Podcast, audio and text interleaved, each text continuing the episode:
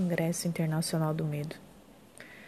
Provisoriamente, não cantaremos o amor, que se refugiou mais abaixo dos subterrâneos. Cantaremos o medo, que esteriliza os abraços. Não cantaremos o ódio, porque este não existe. Existe apenas o medo, nosso pai e nosso companheiro. O medo grande dos sertões, dos mares, dos desertos. O medo dos soldados, o medo das mães, o medo das igrejas. Cantaremos o medo dos ditadores, o medo dos democratas.